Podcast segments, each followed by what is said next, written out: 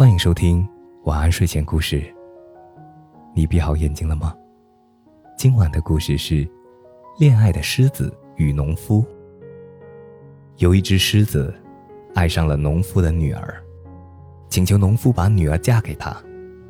农夫既不忍心把女儿许配给野兽，又不敢拒绝，就想出了一个办法。当狮子来催促的时候，农夫对他说：“我愿意把女儿嫁给你，可是我的女儿害怕你的尖牙和利爪，而且我也担心这些会伤害到她。如果你能剪掉你的利爪，并且磨平你的牙齿，我就立刻让女儿与你成婚。”狮子高兴的不得了，说道。只要能娶到她，什么条件我都答应。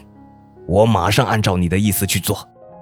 狮子回到家后，剪掉了自己的利爪，在磨石上磨平了自己尖锐的牙齿。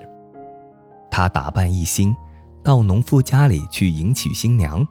可是，到了农夫的门口，却发现农夫手提木棍朝自己走来，看样子来者不善。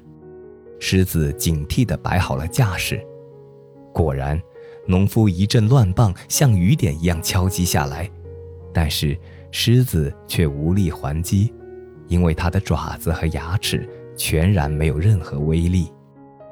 最后，狮子只能落荒而逃。更糟糕的是，没有了尖牙利爪，狮子再也无法捕捉到猎物，最后饿得奄奄一息。这个故事告诉我们，家长总是喜欢插手儿女的恋爱。好了，今晚的故事就讲到这里。我是大吉，一个普通话说的还不错的广东人。晚安，好梦。